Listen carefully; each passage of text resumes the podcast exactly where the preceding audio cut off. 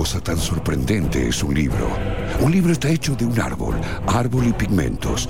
Pero echas un vistazo y escuchas la voz de otra persona, quizá la de alguien que incluso ha muerto hace miles de años, a través del tiempo y los milenios. La voz de quien lo escribió nos está hablando clara y silenciosamente. Dentro de nuestra cabeza se escucha que dice, todo es un confuso episodio. Miércoles de 20 a 22 por FM La Patriada.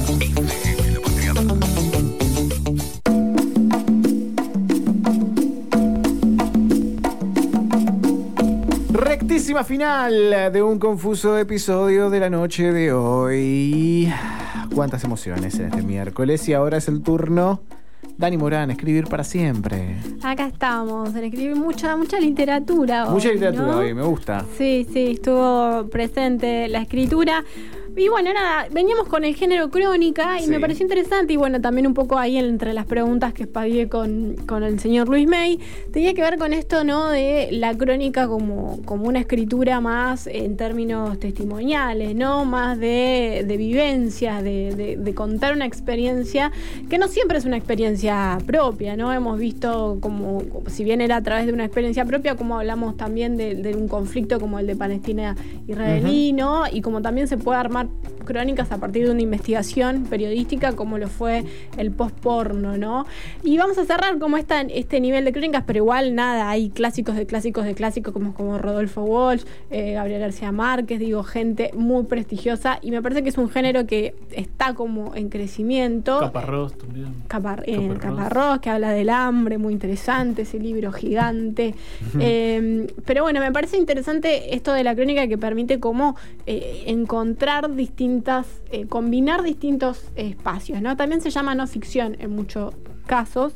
Eh, pero justo el lunes decía una de mis docentes actuales de eh, crónica contemporánea que en realidad el lenguaje decía es como, o sea, todo está armado, ¿no? Que es un poco también lo que decimos desde el periodismo, ¿no? Aunque uno arme una novela, digo, y, intente ser objetivo, ¿no? Y demás, siempre está como eh, en esto de, sumar o no una palabra poniendo algo propio. Y cerramos entonces esta instancia con primera persona de una gran escritora colombiana, ¿sí? Margarita García Roballo, que se dicen que es como de las nuevas plumas, ¿sí?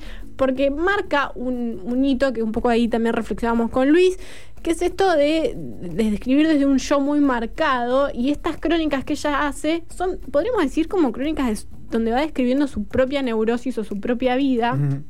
Y me incluyo en aquellos que nos encanta leer la neurosis del otro, porque en, leer la neurosis y la historia de vida del otro, uno se siente muy identificado. Pero ojo que hay que saber escribir muy bien para que eso tenga... Eh, realmente una llegada, ¿no? Y no sea un poco esto lo que decíamos recién, un boucherismo de, mira, acá estoy yo. ¿No? Y ella justamente lo hace excelentemente bien. De hecho, este libro se tradujo a un montón de, distintos idiomas y que está teniendo mucha repercusión. Fue traducido al francés, al portugués, al italiano, al hebreo, al chino también. Ah, eh, es, una, es un, libro que, digo, habla desde una experiencia personal. Digo, son como pequeñas, distintos relatos cortos que hablan desde sus relaciones con su madre y con su padre y su familia, hasta cómo ella también, aparte, digamos, es un personaje muy particular, ¿no? Ella. Eh, sí y, ha tenido como instancias, por ejemplo, de donde relata todos sus amoríos, ¿no? y, como, como, nada, no violentos, pero sí una escritura como que, llega a las venas, ¿no?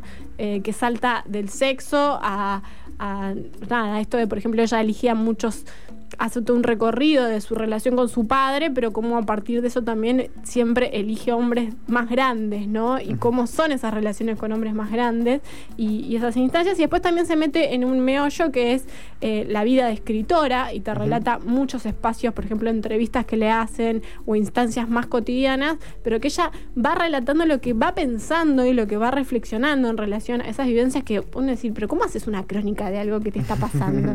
Digo, y tiene la repercusión que tiene. También hace una instancia muy interesante sobre su rol de madre y lo vincula fuertemente con el feminismo y cómo ella le pega haber sido madre eh, en ese aspecto, ¿no? Y, y esos cuestionamientos que se hace, que se hace ella, pero que obviamente a partir de ella también todos este, podemos como estar cercanos. Vamos a escuchar un poquito de su voz en una de las entrevistas que le hacían sobre este libro puntualmente y hablaba sobre la idea, esto que decimos, bueno, primera persona, sobre la idea de la identidad, y ella lo diferenciaba de la pertenencia, ¿no? Que un poco esto también se deja ver en este libro.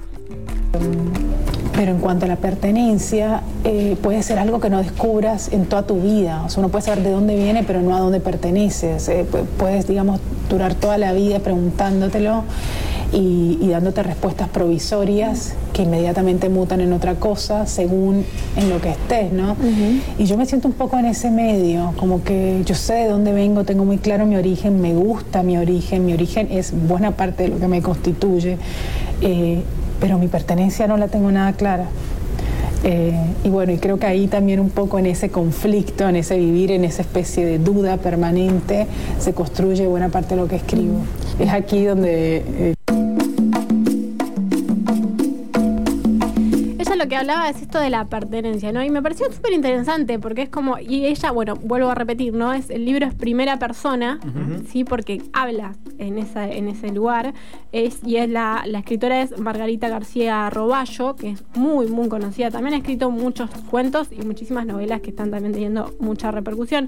Pero esta puntualmente llega como a ese hilo de, de lo que decíamos, ¿no? De la interpelación y de de conocerla a través de su propia neurosis y su propia escritura. Y en esto ella decía eh, esto de la pertenencia, ¿no? Y se ve mucho en el libro eso, como que ella marca su origen y demás, pero es como una buscavida, ¿no? Como esa instancia en la que, bueno, no me caso con nada, con nadie y soy como una rebelde. Podríamos decir que no le llegan ni a los talones, eh, pero sí es una especie de Mariana Enríquez un poco más millennial, ¿no? Como podríamos decir, es una rebelde así en ese aspecto, no tiene digamos, todo el campo eh, oscuro de la oscuridad profunda que tiene Mariana, pero sí es, digamos, más contemporánea en esto de escribir desde una primera persona. Vamos a seguir escuchando un poquito estos testimonios que ella hablaba sobre este libro y esto que les decía, ¿no? Un manifiesto que también ella expone acá, que tiene que ver con el feminismo y ella un poco también reflexionaba al respecto.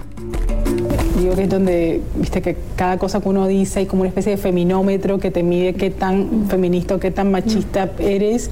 Y yo creo que esta es la parte en que el feminómetro a mí me, estalla y dice, no, esta, pero yo creo que mis hijos, aunque parezca una cosa como absoluta, realmente a mí me cambiaron la perspectiva en muchos sentidos y en el sentido de la escritura. Y mi escritura siento que se ha vuelto mucho más cruda, es como que cuesta me cuesta, digamos, no solamente encontrar las palabras, encontrar el tiempo, encontrar el momento en que puedo sentar. Entonces, creo que hay una suerte de resentimiento en el buen sentido como motor de escritura eh, por, por, haber perdido lo que más valoraba y más atesoraba, que era buena parte de mi libertad. Entonces, ese resentimiento me sirve como motor lo uso como motor para escribir cosas que podrían ser eh, digamos, si me analizo antes y después de los hijos, como una escala más de, salvajismo, si se quiere. Me siento que, veo todo de un lugar mucho más crudo y mucho más descarnado que cuando no tenía hijos. Quizás en esta reflexión sobre los hijos vemos quién es Margarita, ¿no? Digo, eh, esto de que me siento violenta por tener hijos y no poder tener libertad Digo, y es un poco también de lo que plantea en este, en estas crónicas que hace, ¿no? De, la experiencia de, haber tenido hijos y ese lugar de todo el tiempo diferenciarse de su propia familia, de, de las mujeres de su propia familia, pero también poner en cuestionamiento de, bueno, o sea, qué tipo de feminista, ¿no? Eh, y, también terminar de asumir un poco la decisión de vida que tomó de tener hijos, pero me parece súper interesante que en vez de algo positivo, como que lo marca de que eso la llena de violencia para escribir con un poquito más de, de digamos, de, de, rudez en la escritura, ¿no? Sí, como profundizar también esa crudeza que decías que veías también parecida con Enrique, ¿no? Me parece que eso es lo que me está quedando. Sí, sin duda. Si quieren, les leo un poquitito, pero vamos a escuchar antes la última reflexión que hacía también sobre, sobre el hecho de escribir y, y bueno, vamos cerrando también lo que nos plantea Margarita la literatura a mí me interesa mucho más el campo de la reflexión.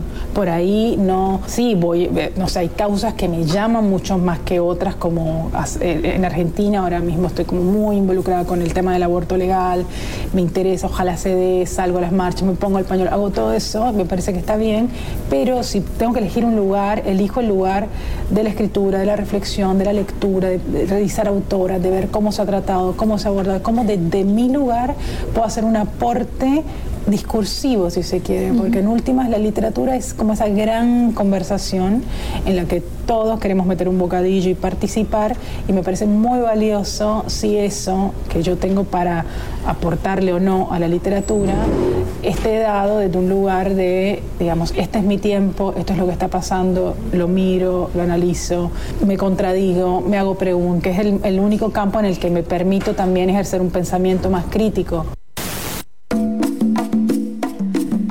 Pasaba Margarita García Roballo, esta primera persona que les recomiendo muchísimo también que lo lean. Y en esto que decíamos un poco de eh, su planteo feminista, eh, hay una parte ahí en este manifiesto que dice, he llegado a la conclusión de que soy una mujer bastante convencional, pero incómoda del hecho de serlo. Es como si mi cabeza aspirara a una convicción que mi cuerpo juzga impracticable. Sin sacramentos de por medio, debo tener una vida más o menos parecida a la de las mujeres de mi familia y que las que ellas también desearon, aunque erguidas sobre los fundamentos contrapuestos. Cuando me propuse plantar bandera con mi pareja, abandoné una beca en el primer mundo y el entusiasmo por formar una familia llegó en forma de aluvión. ¿Vivir juntos? Ok. ¿Tener un hijo? Sí. Dos también. Y mejor, y mejor eh, me quedó con ellos los primeros años. Total, puedo escribir desde casa. Y el trabajo, renuncio. Una amiga de entonces me tomó por los hombros, me miró a los ojos y sentenció, estás depositando toda tu confianza en, el, en un porvenir que no controlas. Cada vez que mi suelo tiembla, me pregunto si, como las mujeres de mi familia, no estaré entregando demasiado, si no estaré reproduciendo esa misma estructura que aborrezco. El otro día se me ocurrió que mi debilidad no es ser mujer, sino ignorar qué clase de mujer soy. ¿Habrá quien lo sepa? Una que se parece más a sus actos o a sus pensamientos. ¿Cuántos pensamientos caben en un acto? ¿Cuántas mujeres caben en un cuerpo? ¿Cuántas en una vida? Estoy dispuesta a abrazarla a todas. Ahí están, no se detienen, las preguntas siguen cayendo livianas y frenéticas. Lima, abril del 2018.